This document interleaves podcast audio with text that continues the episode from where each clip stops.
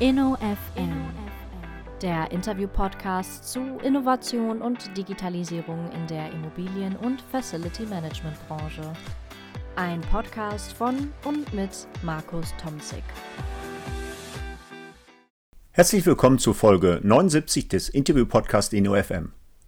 Heute darf ich zu einer ganz besonderen Folge begrüßen. Es ist der Mitschnitt einer Special Edition Master Talk Real Estate mit dem Titel Immobilienwirtschaft 2030, die Meinungsmacher diskutieren, die am 31. Mai anlässlich des zweiten Jahrestages des Master Talk Real Estate ausgestrahlt wurde. Entstanden ist der Master Talk Real Estate als eine Ad-Hoc-Initiative von engagierten Cornet-Mitgliedern und der Hochschule Fresenius Heidelberg, namentlich von Professor Thomas Glatte, in den ersten Tagen der Covid-19-Pandemie. Mittlerweile ist dieser Master Talk Real Estate ein fester Bestandteil des Wissenstransfers in der Immobilienwirtschaft der Dachregion.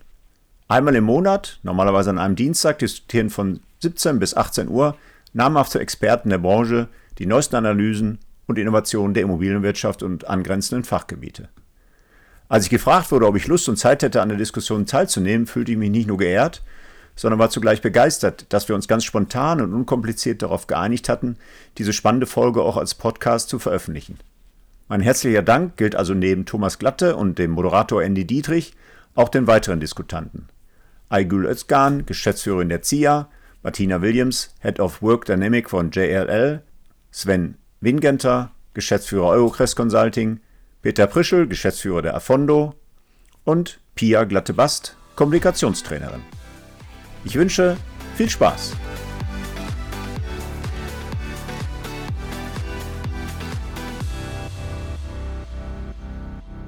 Zum einen haben wir drei Themengebiete und wir haben sechs Referenten. Wir starten direkt mit dem ersten Themengebiet, Brick and Mortar. Wie digital kann die Immobilienwirtschaft überhaupt werden? Und da wir ja äh, den Gästen äh, zunächst die Stimme geben wollen, dann wollen wir die Stimme der Immobilienwirtschaft, zumindest die ehemalige Stimme der Immobilienwirtschaft, nennt sich heute Spitzenverband der Immobilienwirtschaft. Aygül, schön, dass du da bist. Und äh, an dich gleich mal die erste Gretchenfrage. Wie digital kann denn die Branche, die du so stark vertrittst in Berlin und Brüssel überhaupt werden? Naja, die Frage würde ich erstmal sagen, nicht kann sie digital werden, sie muss digital werden, digitaler als sie jetzt ist. Denn ähm, die nachhaltige Transformation kann auch nur gelingen, wenn wir und zwar schnellen Schrittes digital werden. Ich sage ja immer wieder, das ist ein No-Brainer und ich glaube auch Konsens, weil ohne schnelle und konsequente Digitalisierung werden wir auch die Herausforderung beispielsweise ESG nicht erreichen. Also das ist eine Kombination sicherlich. Die Unternehmen selbst in sich können digitaler werden, ihre Prozessabläufe digitalisieren, aber auch ihre Geschäftsmodelle und die Hinzunahme von PropTechs beispielsweise, die ihre Problemlösung dann auch bei der Problemlösung helfen, kann eben diese Schnelligkeit bringen. Und insofern über das Ob äh, würde ich mich gar nicht mehr unterhalten, ähm, sondern eben auch eher auf die Schnelligkeit bezogen. Und dann muss man gezielt gucken, in welchem Bereich gucken wir rein. Gucken wir in den Bereich Klimaschutz, Sanierung, Gebäudemanagement dann ähm, meine ich, dass das sehr schnell gehen kann und noch viel mehr gemacht werden kann, als wir heute können. Zweite Anmerkung, ganz kurz. Wenn wir digitaler werden wollen, heißt das natürlich Daten erheben, Daten auswerten, Daten auch ähm, strukturieren. Und das bedeutet, wir müssen die Daten, die wir erheben, ja aus den Silos rausholen. Und das ist, glaube ich, das Entscheidende. Wir müssen Standards schaffen, wie diese digitalen Daten, mit denen umgegangen wird und wie die Schnittstellen auch aussehen. Und ähm, das ist die Gretchenfrage, in die wir uns als ZIA auch stärker einmischen einmal auf EU-Ebene zu schauen, dass die Standards ähm, geschaffen werden, aber eben auch in uns selbst, in der Immobilienwirtschaft uns einig sind, mit welchen Standards wollen wir arbeiten. Da muss ich jetzt mal nachfragen, gibt es eine Standardisierungsinitiative im ZIA? Ähm, nicht im ZIA selbst, sondern wir arbeiten in den entsprechenden Gremien zusammen. Und das ist, glaube ich, auch entscheidend, dass wir äh, das Rad nicht immer wieder neu erfinden. Es gibt da Arbeiten und Tätigkeiten, wo wir uns einbringen können, äh, gemeinsam mit den Unternehmen, die heute schon weiter sind, insbesondere auch die PropTechs, ähm, die sehen, dass äh, die Schnittstellen eben äh, vereinfacht werden. Da laufen natürlich die Überlegungen auch mal auseinander. Ähm, die einen, die sagen, ich will mich abschotten, ich habe die Lösung gefunden und äh, will mein, meine Schnittstelle nicht öffnen. Aber die überwiegende Mehrheit, insbesondere die PropTechs, äh, sind eigentlich der Meinung, dass sie ähm, auf einer Plattform mit AI und ähm, den, den entsprechenden Schnittstellen offener arbeiten müssen. Ich glaube, wen wir überzeugen müssen, sind eher noch die etablierten Immobilienunternehmen. Da gäbe es ja einen Verband, äh, der die Interessen vertritt. Und äh, wenn ihr da eine starke Stimme darstellt, sind, glaube ich, viele ja dankbar. Markus, dein InnoFM-Podcast wird mindestens von mir gehört. Ich könnte mir vorstellen, da gibt es noch ein paar tausend andere äh, Personen in der Immobilienwirtschaft. Und wenn mich nicht alles täuscht, sind hier mindestens zwei Leute auch im Publikum, die du auch schon mal als Gast in deinem Podcast hattest. Den hast du auch schon immer mal die Frage gestellt, wie digital kann denn die Branche überhaupt sein? Du sagst ja so schön, äh, du bist mit den Innovatoren am Rande äh, der FM- und äh, Immobilienbranche unterwegs. Welche Antwort hast ja, genau. du denn auf die Frage? Genau, Andy, am dynamischen Rand der Immobilienbranche. Aber gestatte mir zunächst mal den Einstieg, auch meine herzlichsten Glückwünsche an das Master Talk Team auszusprechen. Ganz tolles Format, ganz cool. Aber zurück zu deiner Frage. Ja, Brick and Mortar, vordergründig könnte man sagen, ja, Ziegelstein und Mörtel, das ist nicht zu digitalisieren. Da gilt ja insbesondere für Unternehmen, die überwiegend im Internet aktiv sind, deren Produkte beispielsweise in Online-Shops anbieten. Jetzt könnte man vordergründig sagen, Immobilien werden wir bis auf weiteres nicht digitalisieren. Da hätte ich gerne zu Andreas Schulten rüber geblinzelt an der Stelle, der ja gerne auch bei euch in dem Hausmeister-Podcast immer sagt, was ist eigentlich Immobilienwirtschaft? Gibt im engeren Sinne, im weiteren Sinne. Und wenn man sich dann anguckt, was da wirklich sich hinter verbirgt, ist es ja nicht nur im engeren Sinne ein anfassbares Produkt der Immobilie, sondern im weitesten Sinne ja auch unglaublich viele Dienstleistungen, Finanzierungsdienstleistungen, aber auch die Facility Management Dienstleistungen, die ich immer wieder so gerne hochhalte. Also insgesamt Immobilienlebenszyklus begleitende Prozesse, die ich natürlich digitalisieren kann und auch digitalisieren muss. Also Drohnen, 3D-Druck im Vertrieb, alle Aktivitäten sollten an der Stelle natürlich digitalisierbar sein. Da müssen wir uns auch an der Stelle an die Hand nehmen äh, und hier solche tollen Initiativen unterstützen, äh, damit wir eben nicht ähm, bei dem ähm, Kristallisationspunkt der Immobilie beharren und sagen, nee, das ist nicht digitalisierbar. Natürlich sind weite Teile der Immobilienwirtschaft digitalisierbar und da müssen wir auch ähm, bei allen äh, tollen Erfolgen, die wir schon zu verzeichnen haben, müssen wir äh, an der Stelle natürlich noch viel mehr PS auf die Straße bringen ich will gar nicht vorweggreifen, Andy, aber dabei blenden wir zunächst mal aus, dass wir auch so Themen wie Metaverse haben. Dann wird vielleicht irgendwann diese Immobilie auch in die digitale Welt überführt, aber da kommen wir sicher später noch dazu. Ja, Metaverse ist natürlich ein sehr spannendes Feld, aber lass uns mal ein bisschen greifbarer bleiben. Wir haben ja diverse Gewerke heute auch hier versammelt und äh, Innovation entsteht ja immer dort, wo es auch Schmerz gibt. Also rein innovieren, nur um innovativ zu sein, macht ja keine Branche. Unserer Branche ging es ja in den letzten 10, 15 Jahren wirklich sehr, sehr gut. Gut, sagen wir mal eher 10 Jahre als 15 Jahre. Aber da scheint ja so ein bisschen äh, die Stimmung gerade gedrückt zu sein. Wo die Stimmung schon seit äh, mehreren Jahren getrübt ist, ist im Bereich Facility Management, hat man so als Außenstehender das Gefühl, weil einfach der Kostendruck extrem zugenommen hat, ähm, weil Investoren vielleicht gerade bei dem Aufgabengebiet dachten, okay, hier könnte man ja was einsparen. Markus, äh, hier nochmal die Gegenfrage. Hast du das Gefühl, dass dieser Kostendruck vielleicht den Facility Management Bereich innovativer gemacht hat als andere Bereiche, etwa im Asset Management? Da muss ich leider enttäuschen, Andy. Ja. Natürlich sehen wir, und das können wir ja auch lobend erwähnen, dass wir so einen sehr dynamischen, auch sicher stark wachsenden Bereich dieser PropTechs haben. Da gibt es ja auch welche, die sich dann in dieser Nutzungs- und Bewirtschaftungsphase engagieren, aber es ist natürlich ein sehr, sehr kleiner Teil. Ne? Also uns die riesige Dimension dieser Immobilienwirtschaft und auch im engeren Sinne des FMs anschauen, dann ist dieser, ich nehme mal einen dynamische Rand natürlich ein sehr kleiner. Es sind immer Einzelne oder Minderheiten, die Neues wagen an der Stelle und die anderen, da sind wir in Deutschland und insbesondere an der Immobilienwirtschaft, dass wir eher Besitzstandswahrer sind. Das war an der Stelle eben nicht Neues wagen und da würde ich die FM-Branche gar nicht ausnehmen. Da gibt es einen kleinen dynamischen Rand, aber der große Teil fühlt sich in der Rolle der Besitzstandswahrer ganz wohl. Peter, das ist der Punkt, an dem du gerne anfangen darfst zu streiten, wenn du möchtest. Naja, streiten. Ich sag mal, wenn jetzt, äh, sagen wir mal, die Firma Audi kommt und sagt, du, das wäre eine super Idee, Peter, dass du deinen Audi jetzt digitalisierst. Ja, der hat so geschätzte 23.000 Teile und wir fänden das wirklich toll und du hättest jede Menge Vorteile. Ist natürlich Irrsinn, würde nie so passieren.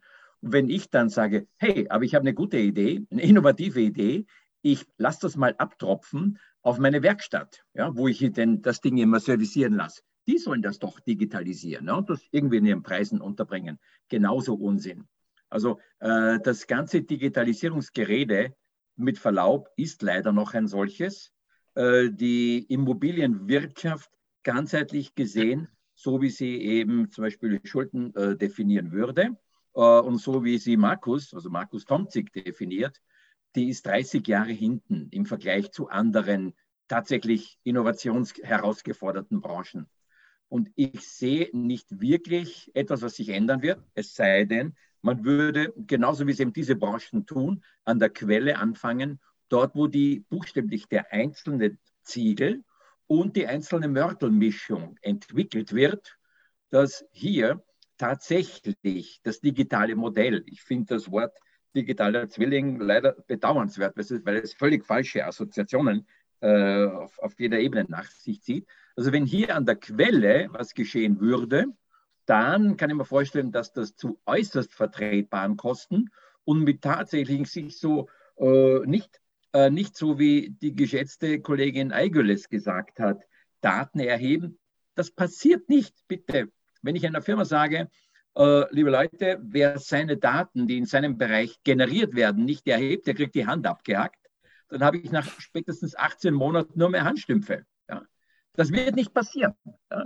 Äh, wenn, dann muss ich ein, eine Methode finden, die Daten so im Vorbeigehen äh, so mitzunehmen. Und dieses Mitnehmen passiert am ehesten, wenn der, der das Ding konstruiert, der den Bestandteil, ob das nun eine Schraube ist ob das nun ein Querlenker oder was immer ist, oder halt, ob das ein Dachflächenfenster ist, der der das als, so wie er es entwickelt, sofort eben auch als digitales Modell ebenfalls entwickelt. Das ist eigentlich als digitales Modell und dann in der Realität.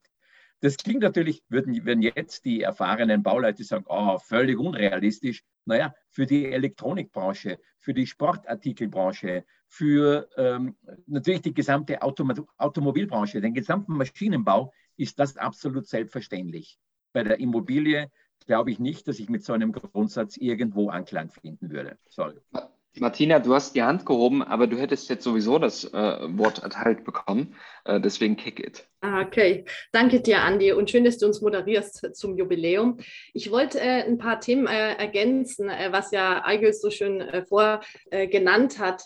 das Thema nachhaltige Transformation werden wir nur erreichen, wenn wir uns vernetzen. Und ich glaube, was Peter gerade sagt, ist korrekt, dass wir aktuell noch viel zu stark in Insellösungen unterwegs sind. Ähm, Insellösungen im FM-Bereich, dort kommt vielleicht dann auch wieder vor, dass vielleicht Gebäude, ich war gestern in einem sehr smarten Gebäude, aber dass vielleicht der Dienstleister, der das Gebäude dann betreibt, auch nicht noch nicht da ist, mit den Daten dieses Gebäude dann zu bewirtschaften. Also ich glaube, da müssen, muss sich noch vieles ändern, damit diese Durchgängigkeit des Datenerhebens, Datenverständnis, Ableitung von Maßnahmen im Gebäude, ähm, vielleicht Flächen ausschalten, Energiespitzen äh, anders managen etc. Ich glaube, da muss die Immobilienwirtschaft und die Beteiligten der Immobilienwirtschaft noch stärker ran.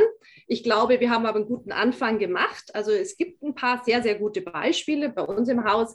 Wir sind, glaube aktuell in 25 PropTechs über JLL Spark investiert. Das sind Energieeffizienzlösungen, das sind Sensortechniken äh, fürs Gebäude. Und ich glaube, wenn jeder mal anfängt, in seinem Bereich anzufangen und dann ähm, Verbände wie Eigel für einen steht hier, uns dabei unterstützen, die Daten zu vernetzen und aber eben auch uns zu motivieren, die Daten zu teilen. Ich glaube, dann ist es möglich, auch wirklich einen Impact zu machen, gerade auf unserer Nachhaltigkeitsreise, also zu Peters Punkt. Ich denke, dass das ESG-Reporting uns dazu angehalten hat, wir müssen jetzt mal Dinge reporten. Und mit diesem Anfängen von Reporten haben wir auch Daten, mit denen wir arbeiten können. Ich glaube, wenn wir da noch weiter nachwirken, ähm, sehe ich das durchaus positiv, aber einfach wird es nicht. Das ESG-Reporting, klar, ist ein wichtiger Case, aber da muss man ja anfangen, auch mal Daten zu teilen. Mhm. Und äh, Martina, ich könnte mir vorstellen, dass in eurem Hause sehr viele Daten zu Hause sind. Mhm. Teilt ihr denn Daten ähm, mit äh, Wettbewerbern? Da gibt es ja ein, zwei große, die mir noch einfallen. Ja, äh, natürlich nicht. Also ich meine, ihr kennt ja auch äh, die äh, Datenrichtlinien, denen wir uns natürlich verschreiben. Aber ich denke, ähm, wir müssen Wege finden in der Immobilienwirtschaft.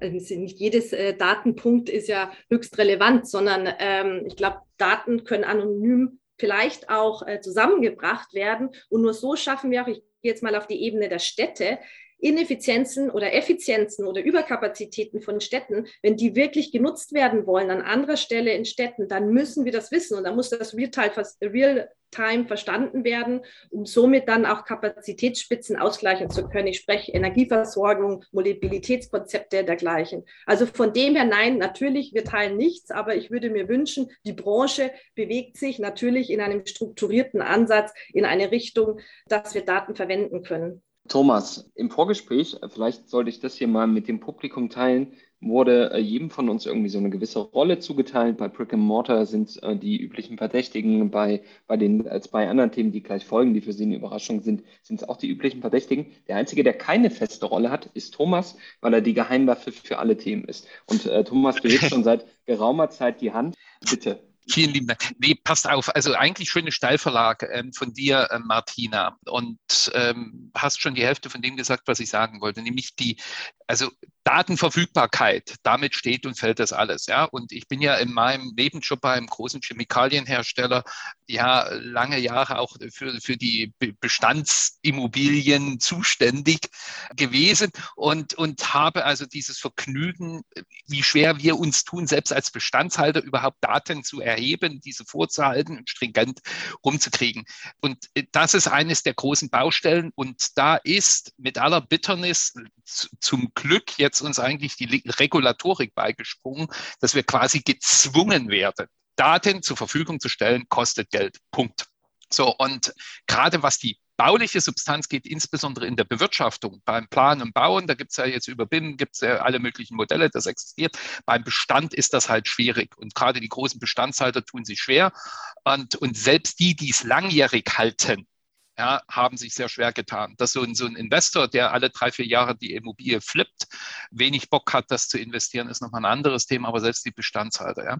Und beim FM, das würde ich nochmal auch unterstreichen, da müssen sich, egal wer, sich auch bei den Bewirtschaftungsmodellen etwas anders überlegen. Ich kann mich noch an lustige Gespräche mit den führenden Dienstleistern unserer Branche hier in Deutschland erinnern, die dann stolz um die Ecke kamen und sagen, oh, wir haben mal hier eine App aber das ist so wie früher, wo man auch mal gesagt hat, man hat mal ein Gebäude zertifiziert und dann aber eben halt das nicht gemacht. Ne?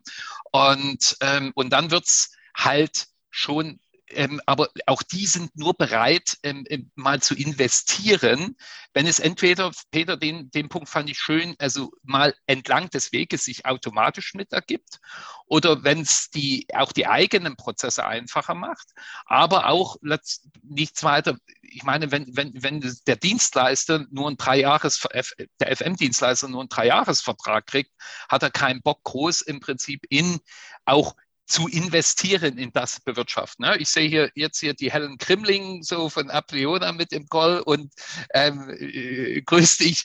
Ähm, und, und, und die wird mir bestätigen ähm, und durch den Kopf nicken, dass, dass das, ich meine, ein intrinsisches Interesse ist erst da, wenn auch was abfällt oder wenn der Bewirtschafter auch dafür bereit ist, Geld zu geben. Ähm, und das ist ähm, also letzten Endes zum Schluss müssen immer auch noch Business Cases herbeikommen oder es ist dann eben halt ein gewünschtes, ähm, durch die Regulatorik aufgesetztes Reporting, was uns dazu zwingt. Punkt. Hey Gül, du hast auch noch eine Wortmeldung. Wenn du mir versprichst, dass du es kurz machst, ähm, dann würde ich die gerne noch hören. Ja, kann ich dir versprechen. Ich glaube, das, was Peter ähm, gesagt hat, und das war in so, so einem Zwischensatz, ist ganz wichtig. Hier geht es darum, dass Digitalisierung was kosten wird.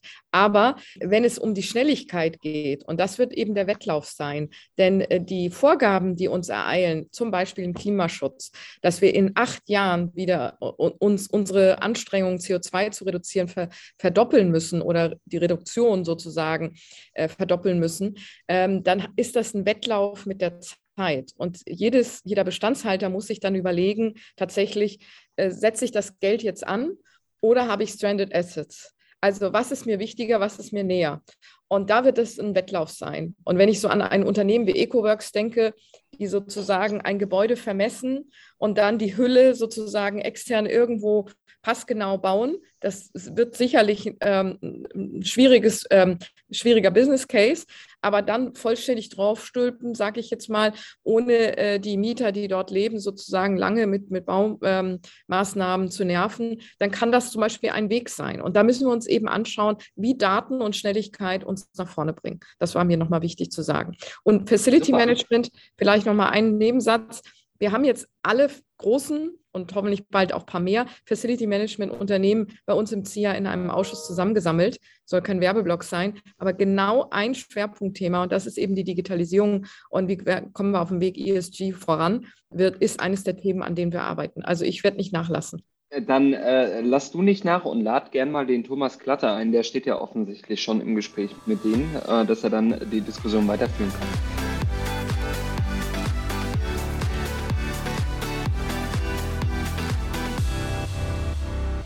Lasst uns mal bitte das zweite äh, Themenfeld, was wir heute haben, Lost in Transition. Wie viel Veränderung kann die Immobilienbranche auf einmal vertragen?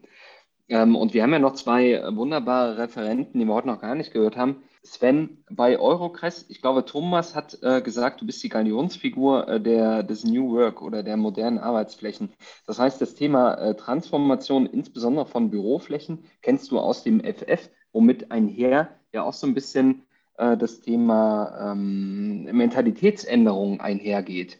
Hast du das Gefühl, äh, dass die Transformationsbereitschaft etwa jetzt durch die Corona-Pandemie und das Work from Home, ähm, Homeoffice-Regelung, dass das zugenommen hat? Absolut. Das, äh, ich sage mal äh, etwas salopp, der letzte graue äh, Gorilla hat jetzt äh, verstanden sozusagen, dass mobiles Arbeiten nicht nur in der Theorie möglich ist, sondern dass es absolut funktioniert. Und da ist, glaube ich, auch die Brücke zu schlagen zu dem vorangegangenen Thema Digitalisierung.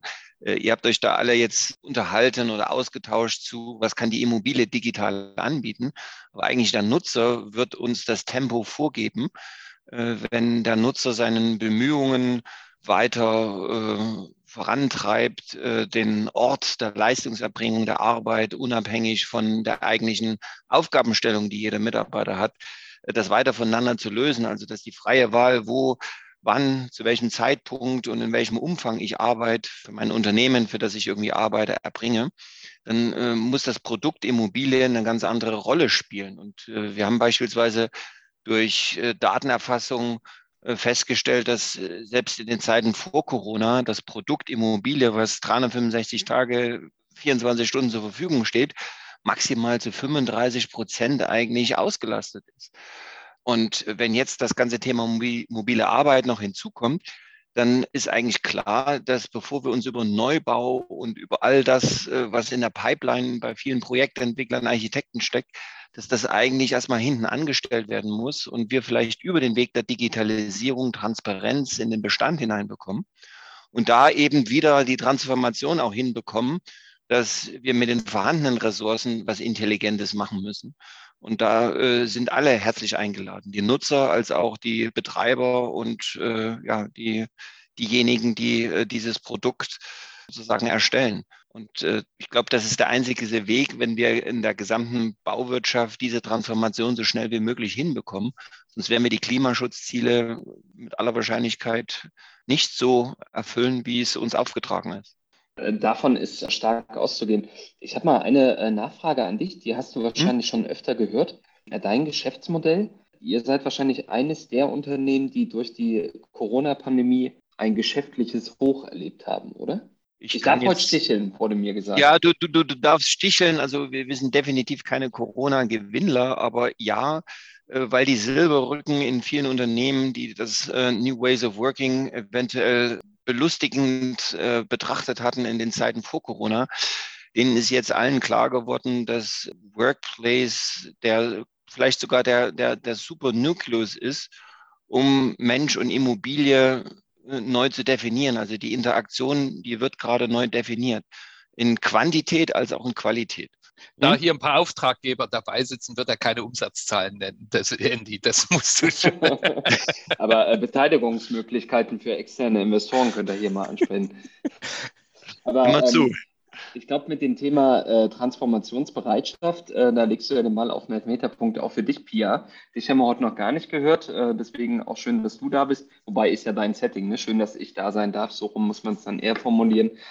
Äh, Pia, du näherst dich dem Thema Transformation, wie ich finde, aus einem extrem spannenden äh, Bereich her. Äh, die Kommunikationspsychologie und ähm, wie Mitarbeitende in Unternehmen damit umgehen, vielleicht auch, wenn sie sich nicht täglich eben an der Kaffeemaschine treffen. Wie reagiert denn so ein klassischer äh, Büronutzer auf ähm, etwa diese Veränderungen durch New Work? Ähm, kommt auch wieder auf den Menschentyp drauf an. Was tatsächlich äh, Veränderung mit uns psychologisch macht, ist, dass sie uns oft in einen Spannungszustand versetzt, den nennt man kognitive Dissonanz.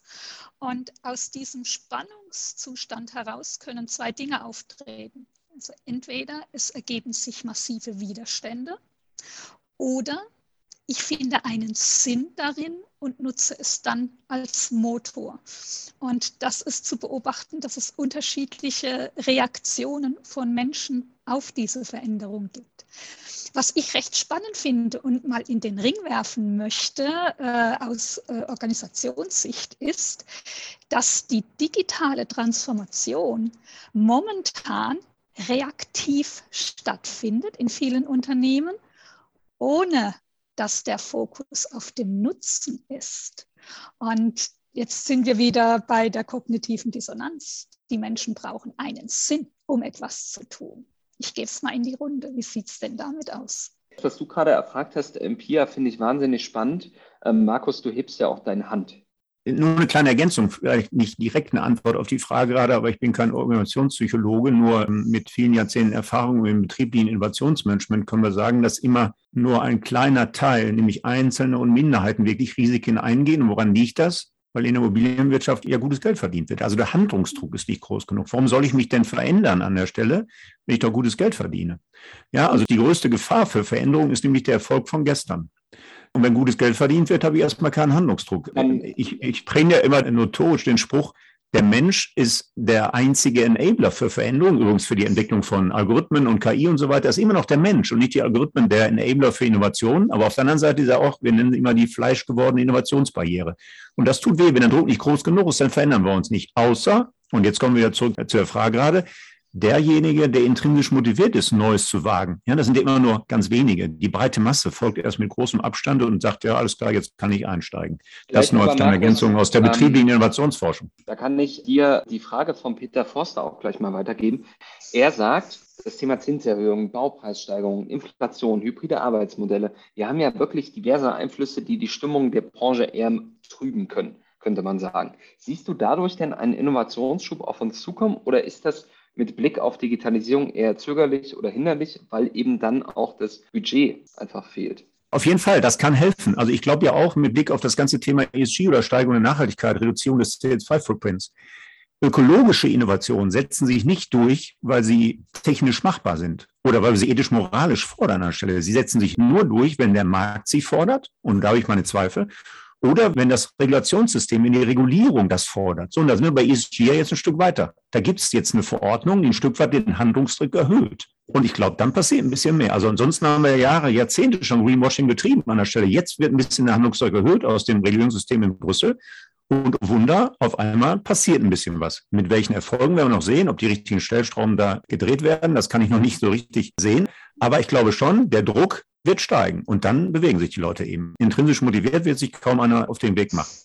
Ich habe nur Gesichter gesehen, die zustimmend genickt haben. Gibt es denn irgendjemanden hier, der das widerlegen möchte, äh, was Markus gerade gesagt hat? Das fände ich nämlich ganz spannend. Eine Person, die sagt, nee, also das, was jetzt auf uns zukommt, ist eher innovationshemmend als fördernd.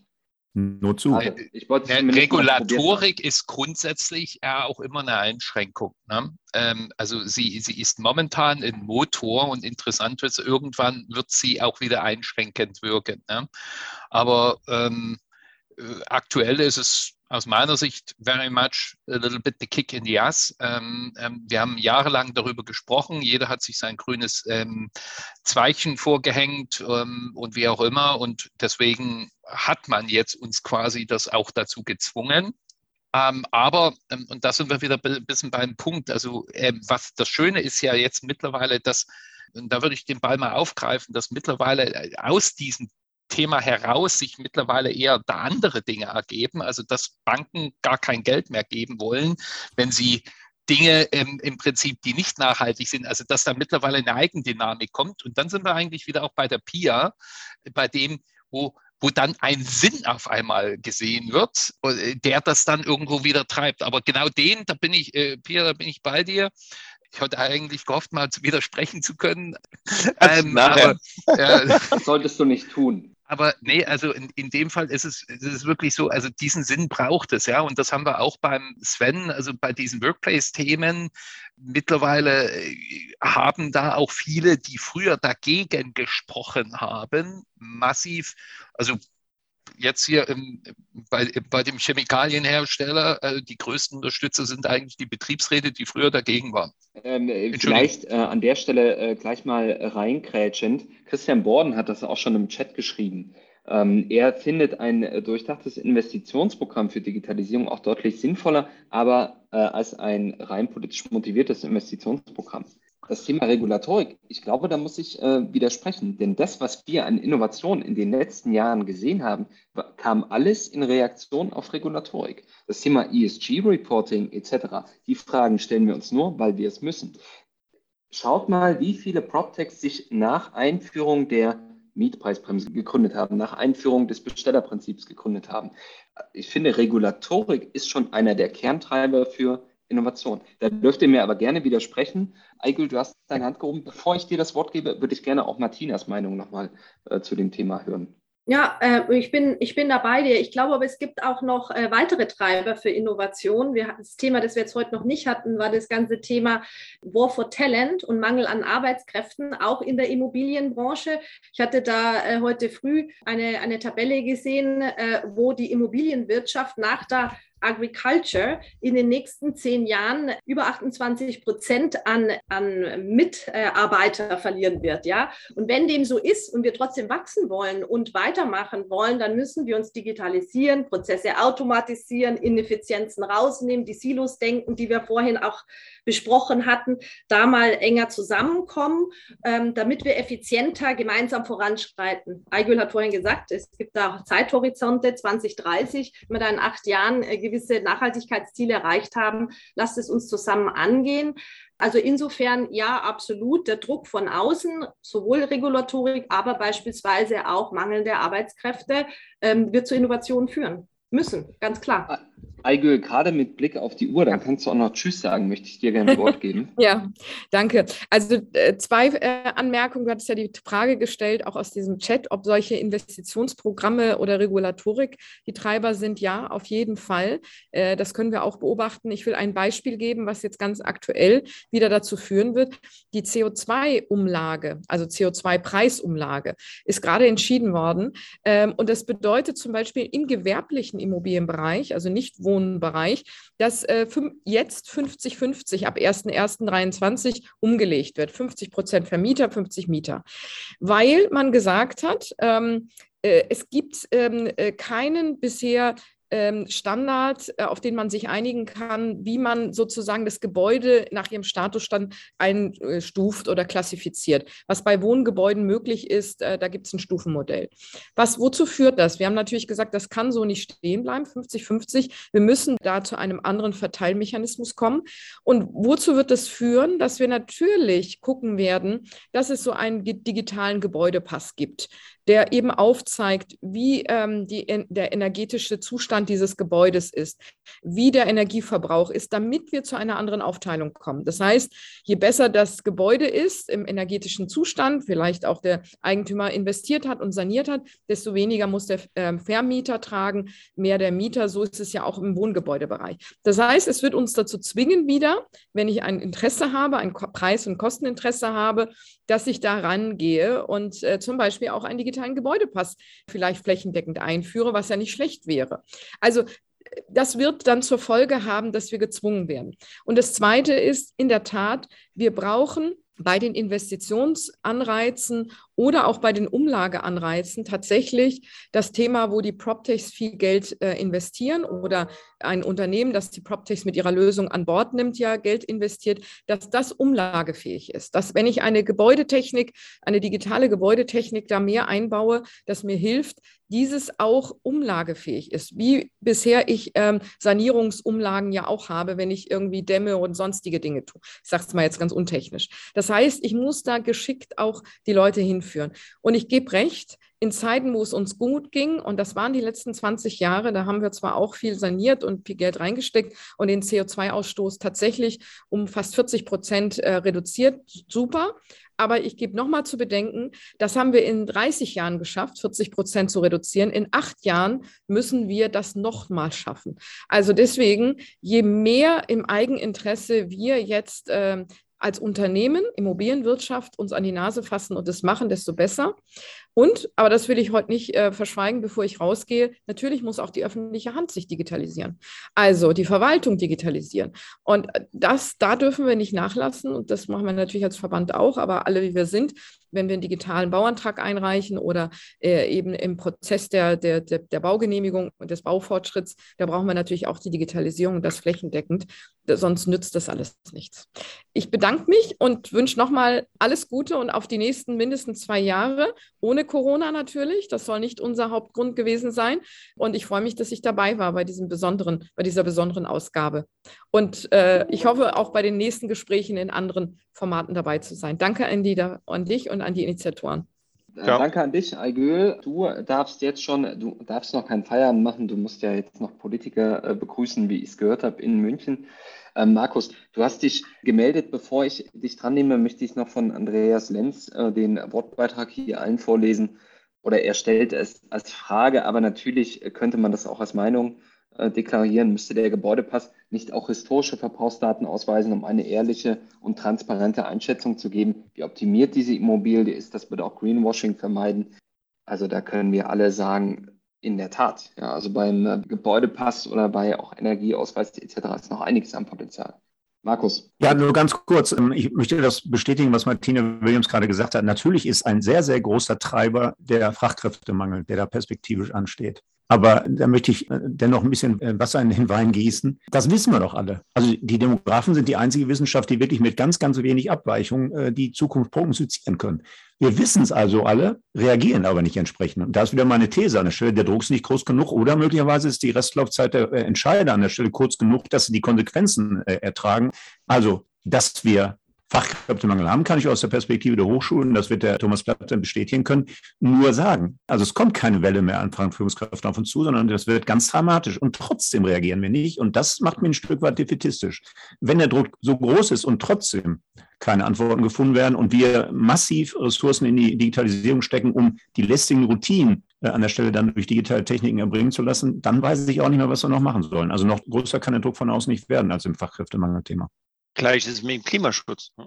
Das wissen wir auch, was passiert. Genau, aber da ist jetzt der Druck aus der Regulatorik ja ein Stück weit höher, äh, beim Fachkräftemangelthema aber nicht. Da wird uns keiner verpflichten, irgendwas zu unternehmen.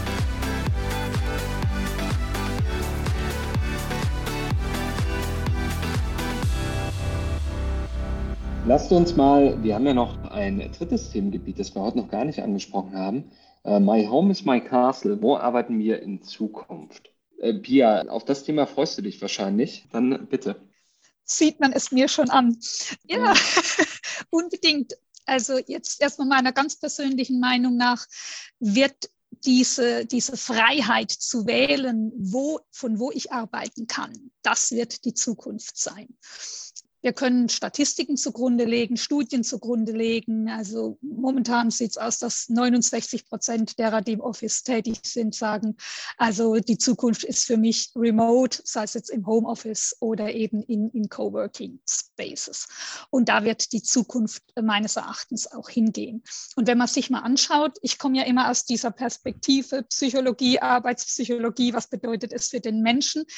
Warum ist das so? Also unser Streben nach Autonomie und Selbstbestimmung wird natürlich im Homeoffice gefördert, was sich wiederum auf die Motivation und die Arbeitszufriedenheit auswirkt. Und gleichzeitig stresst es uns, weil jetzt anfangen, Privatleben und Beruf zu verschwimmen. Also ich habe zum Beispiel diesen Arbeitsweg nach Hause vielleicht nicht mehr. Und wenn man jetzt mal guckt, wie könnte das denn aussehen oder was bedeutet das denn auch für die, für die Unternehmen?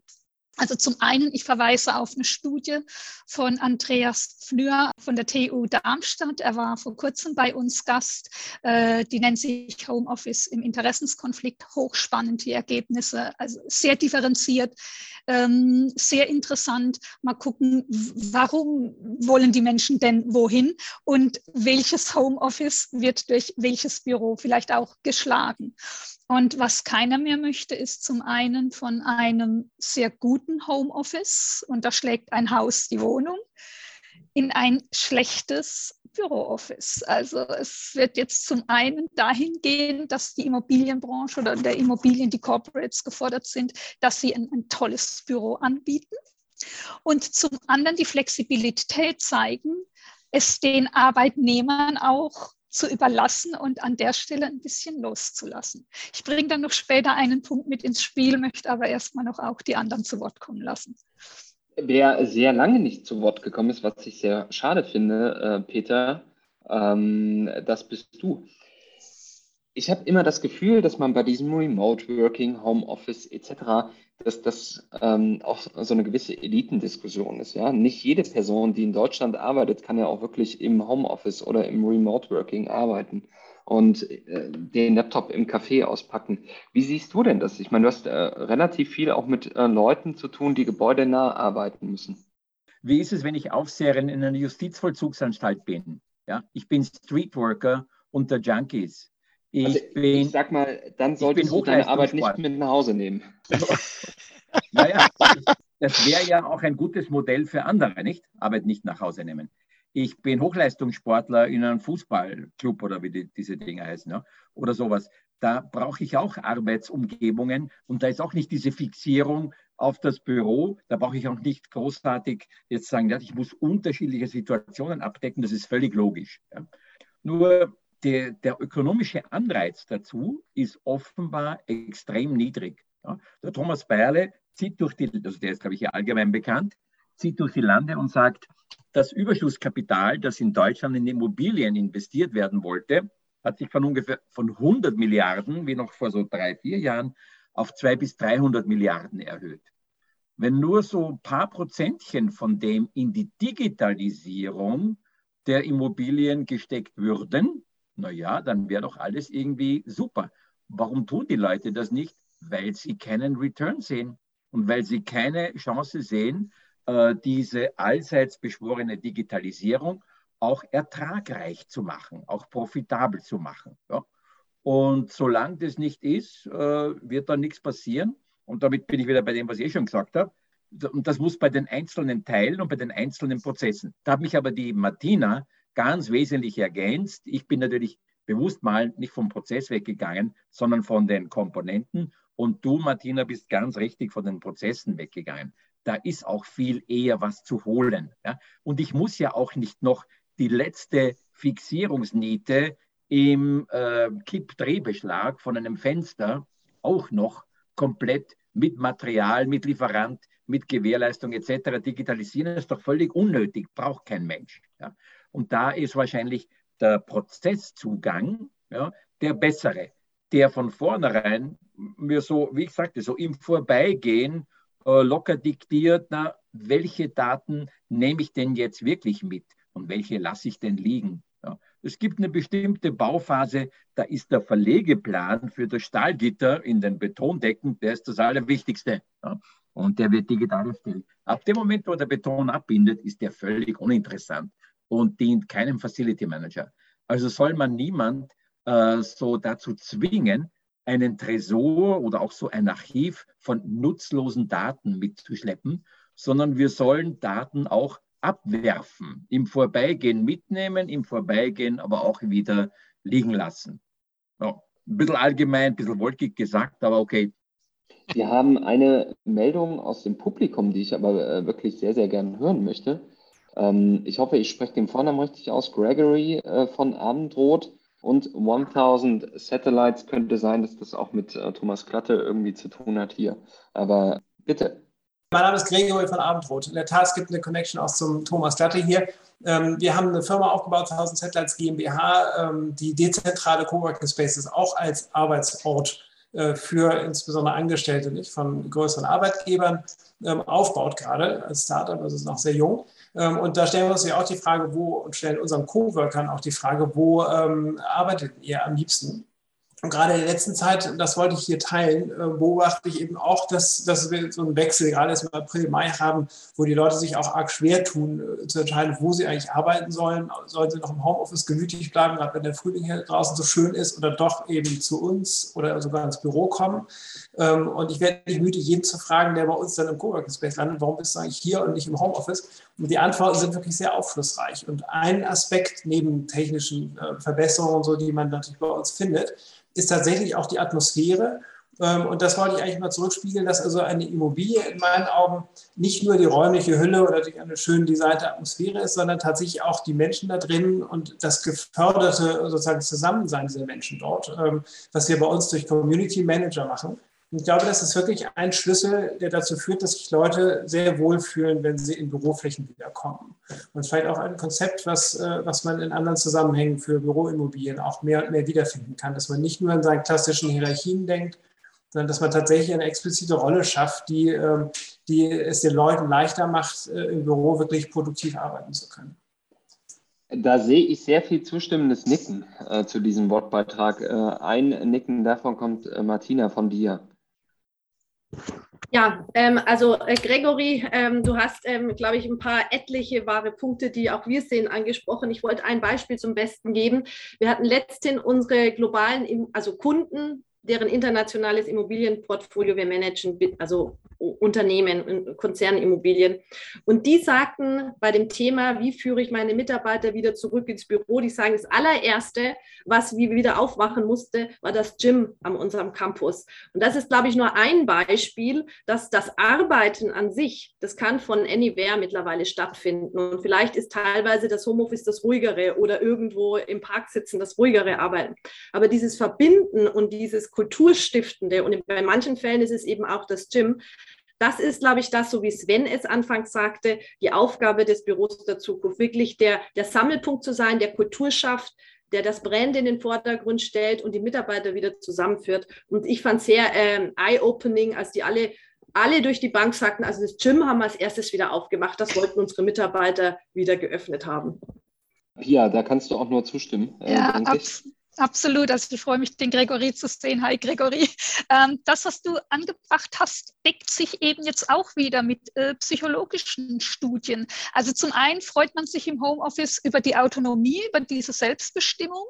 Auf der anderen Seite ist es so, dass uns nachweislich Sozialisation fehlt. Wir sind nun mal soziale Wesen als Mensch und das kann, wenn ich jetzt gerade auch das wirft die Studie vom Professor Pfnür ab, wenn ich als Single in einer Einzimmerwohnung mein Homeoffice habe, kommt ganz vieles zu kurz. Und dann brauche ich eine Form zum Austausch. Und das Schöne ist, wenn jetzt Coworking Spaces, wie in eurem Fall, die dezentral sind, also vielleicht wohne ich jetzt auch als Single nicht in der großen Stadt, sondern ich habe jetzt zu euch einen kurzen Arbeitsweg und kann gleichzeitig mich sozial austauschen, dann ist das ein Konzept, was sehr gut greifen wird in der Zukunft. Wir haben äh, noch diverse Wortbeiträge. Das Thema scheint hier zu polarisieren. Markus, äh, du hattest dich auch noch gemeldet. Ja, nur ganz kurz. Die, die Beiträge waren ja schon super an der Stelle. Ich würde das nur ergänzen wollen. Natürlich gibt es ganz viele Argumente. Das private Setting, will ich überhaupt? Welche Art der Tätigkeiten führe ich aus? Peter Prischel hat ja gerade gesagt, der Busfahrer wird äh, nicht zu Hause arbeiten können oder der Stahlwerker. Aber äh, konzentrieren wir uns allein auf den äh, Bürokontext. An der Stelle gibt es natürlich auch Argumente dafür, einmal ins Büro zu kommen und dann wieder zu Hause zu bleiben. Ne? Also wir, wir sehen ja gerade sehr dynamische, ja fast hektische Bemühungen, da die neue Normalität, die Mischung rauszuarbeiten. Airbnb gibt alles frei, ja, egal wo die wohnen in Amerika, die kriegen auch das gleiche Geld, ne, die machen noch nicht mal Gehaltsanpassung. Und Apple weicht nach heftigstem Widerstand äh, und einigen Kündigungen Office-Rückkehrzwang wieder auf. Die wollten ja drei feste Tage machen. Also wir sehen, da gibt es Argumente bei den Unternehmen, Argumente bei der persönlichen Ebene der Mitarbeiterinnen und Mitarbeiter. Und diese jetzt mal zu rütteln und dann zur neuen Normalität zu formieren, da sind die Unternehmen gerade aufgerufen. Und ich wundere mich, warum der Thomas Klatt hier so ruhig ist. Er hat ja seine drei, vier Modelle immer wieder ausgeführt, was es da für Varianten geben wird. Und eine, da sind wir ja gar nicht zu gekommen, wird im Zweifel perspektivisch irgendwann Metaverse sein. Aber das ist wirklich noch ganz weit in der Zukunft. Ja, spannende Diskussion. Hatten wir übrigens auch eine Hausmeisterfolge schon zu, um mal. Äh, Habe ich gehört, die war gut. Eigenwerbung. Sehr schön. Die war gut, weil zumindest Thomas Beile durch wirklich Fachwissen geglänzt hat. Ne? Musste man aber sagen, das hat er uns nicht verraten, dass er der, zu der Zeit ohnehin eine Cartella-Studie dazu begleitet hat. Ähm, Peter, du hast dich auch noch gemeldet. Ja, so eine unangenehme Wahrheit, ja, so eine inconvenient truth ist, dass wir fat and happy mit produktiv gleichsetzen. Ja, wenn ich happy bin, weil das Gym offen hat und weil es doch diese tollen Früchte gibt im Buffet und so, bin ich produktiver. Keiner hinterfragt das. Keiner, einer schon, nämlich der Andreas Pnür. Äh, wenn ich dessen Studie dir vor kurzem eben auch im Master Talk vorgestellt hat, richtig verstehe, gibt es erstens Typen, die durch Homeoffice produktiver werden und andere, die, egal wie die einzelnen Umstände sind, unproduktiver werden. Ja, und es gibt halt einfach die faulen Heinis und Henrietten, die halt äh, zu Hause äh, mal, sagen wir mal, entspannter und äh, selbstschonender agieren. Das ist äh, eine unangenehme Wahrheit. Das muss auch nicht immer so sein. Ja, das ist auch, das darf man nicht absolut sehen. Aber ich würde mir wünschen, dass so diese Gleichsetzung, ja, wenn der Mitarbeiter glücklich ist, ist er am produktivsten, dass die zumindest eine Ebene tiefer und intensiver hinterfragt wird. Wenn wir überlegen, ja, wo wollen wir arbeiten etc., müsste das Büro dann nicht eigentlich so krass an Attraktivität gewinnen, dass ich sage, also klar, Gym und ne, klar, auf jeden Fall wieder ins Büro zu gehen. Denn Peter, was du sagst, ja, wenn die Wahrscheinlichkeit, dass die Person, also mein Arbeitnehmer ähm, oder meine Arbeitnehmerin im Büro am produktivsten arbeitet, dann muss ich die doch ins Büro locken, oder nicht? Wie mache ich das? Ja, ob du die in ein Büro locken musst, äh, da bin ich komplett anderer Meinung, äh, dass das äh, ja, gewaltfreie Steuern sollte eher im Vordergrund stehen, um das mal so zu sagen wir müssen uns alle im Klaren sein, egal wo wir in dieser Nahrungskette uns befinden, dass multilokales Arbeiten irgendwo die Antwort sein wird. Und multilokal bedeutet, dass ich als Arbeitgeber mich um alle, wirklich alle Arbeitsorte äh, bemühen muss. Also momentan schauen wir äh, in unserer Verantwortung ausschließlich auf das Büro. Aber ob das jetzt das Homeoffice ist, äh, was womöglich einen Innovationsschub äh, nicht nur womöglich, sondern es wird es brauchen, wenn es Bestand haben soll. Äh, aber auch Third Places, äh, ob das die Satellite Offices sind oder Coworking Studios, äh, all das muss in Einklang gebracht werden mit Unternehmenswerten, mit dem Thema Gesundheit, mit dem Thema Datensicherheit, mit dem Thema Kommunikation. Und da sind wir, ist unsere Industrie eigentlich gefordert, damit das funktioniert. Und äh, da probieren momentan alle möglichen Marktteilnehmer äh, dran herum. Der eine erzielt dort Vorteile, der andere erzielt dort äh, Rückschläge. Ich glaube, das wird noch eine Weile dauern, bis sich das alles einruckelt. Aber was wir alle vorhersehen können, ist, dass sich diese Welt ändern wird und dass neue Produkte notwendig sein werden. Das Büro wird auf einmal im Wettkampf stehen, anderen Orten Konkurrenz zu bieten. Das heißt, wer entweder so denkt, äh, äh, entweder weil er der Vermieter ist, der Entwickler ist oder der verantwortliche Facility Manager eines Konzerns, der denkt, ich mache einfach so weiter, wie es bisher war, der wird an dem Produkt logischerweise da nichts ändern, der wird äh, Schiffbruch erleiden. Das heißt, das Büro muss einen Lockstoff haben, das Büro wird ein Lagerfeuer brauchen, das ist unsere These, äh, um in diesem Wettbewerb äh, überhaupt noch äh, ja, sinnstiftend teilzunehmen. Und wenn das in Eingang gebracht wird mit den anderen Arbeitsorten, dann sehe ich eine Chance auch für eine Produktivitätssteigerung Insofern bin ich nicht unbedingt einer, der diese äh, Erkenntnisse aus der FNUR-Studie unterstützt. Ich glaube, das ist eine Momentaufnahme aus äh, einem Übergang alte Welt in neue Welt. Äh, dieselbe Studie vielleicht in zwei Jahren gemacht wird, andere Ergebnisse liefern.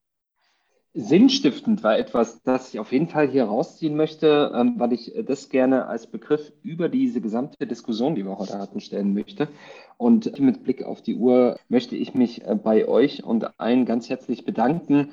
Und Thomas, das letzte Wort gehört natürlich dir. Ihnen, euch als Zuhörern und Teilnehmern nochmal ganz herzlichen Dank für das Zuschalten. Bleibt gesund und bleibt weiterhin schön neugierig. In diesem Sinne, herzlichen Dank und bis bald.